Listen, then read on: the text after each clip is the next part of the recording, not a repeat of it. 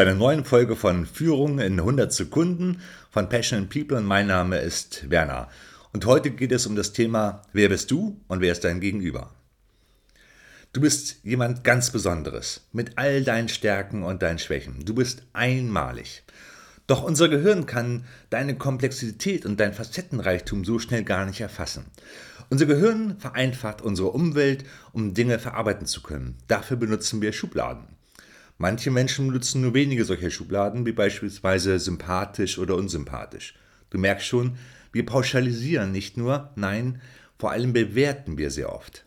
Andere Schubladen sind schlau oder dumm, dünn oder dick.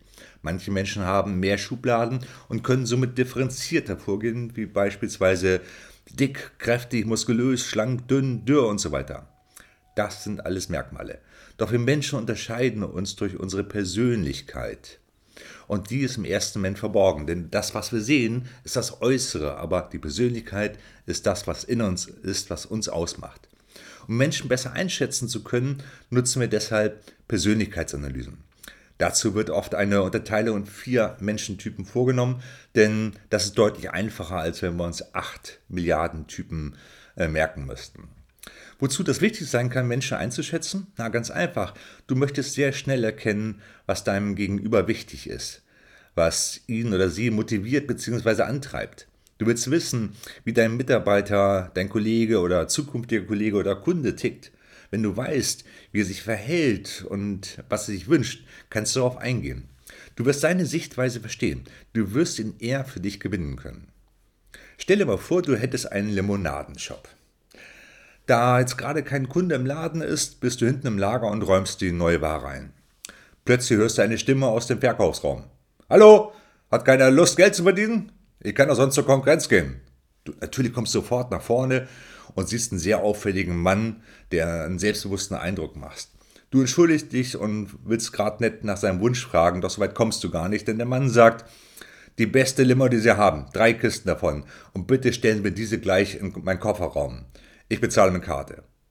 Ich nenne diesen Kunden den dominanten Macher. Schnell, selbstbewusst und ergebnisorientiert.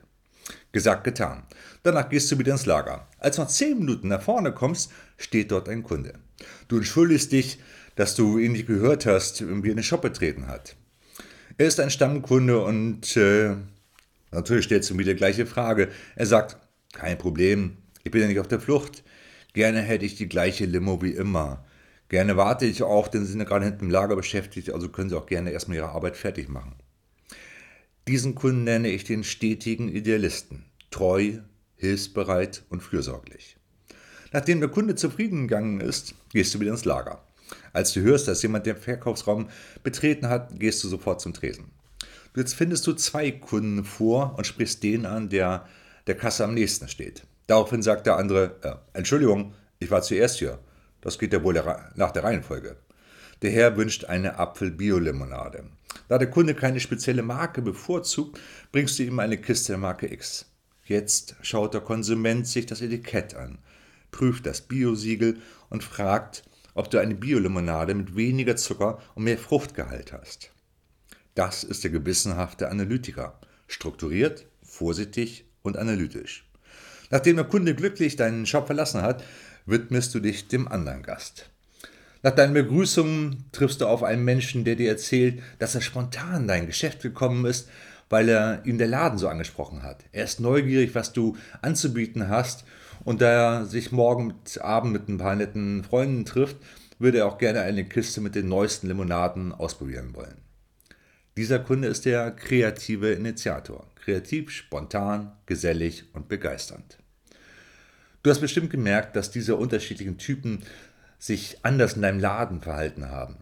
Um mit ihnen auf Augenhöhe kommunizieren zu können, ist es hilfreich, ihr Verhalten anzunehmen. Der dominante Macher möchte ja keine Analyse-Limonade haben, denn allein das würde ihm schon viel zu lange dauern. Wo schätzt du dich ein? Welcher Typ bist du? Mit welchen Menschen fällt dir eine Kommunikation schwerer und mit welchen leichter? Diese Einteilung ist kein Stempel von wegen, das ist ein gewissenhafter Analytiker, denn wir tragen alle Bereiche in uns. Nur die Ausprägungen sind unterschiedlich und unser Profil kann sie auch mit der Zeit verschieben. Ferner sind wir eventuell auch in unseren Rollen differenziert, so kann ich als Vertriebsleiter ein anderes Profil haben als in der Rolle des Familienvaters. Du willst wissen, wer du bist, was dich antreibt, wie du deine Stärken gezielt einsetzen kannst und wie du zukünftig noch mehr Menschen für dich und deine Ideen gewinnen kannst? Dann sprich uns an, um dein volles Potenzial zu nutzen. Ich wünsche dir jetzt ganz viel Spaß bei deiner Selbsteinschätzung und ob du es auch schaffst, die Menschentypen äh, auch einzuschätzen, denn das erleichtert ganz, ganz viel. Dabei wünsche ich dir ganz viel Erfolg. Bis zur nächsten Folge. Bleib gesund. Bis dahin, dein Werner. Tschüss.